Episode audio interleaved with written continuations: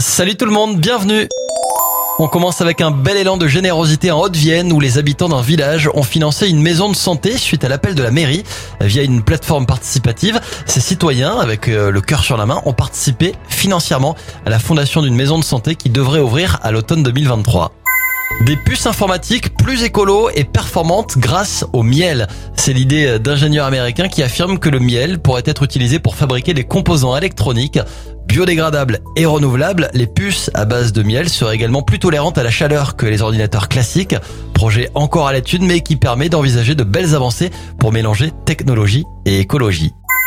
On termine ce journal des bonnes nouvelles avec un incroyable sauvetage et 6 heures passées au fond d'un trou.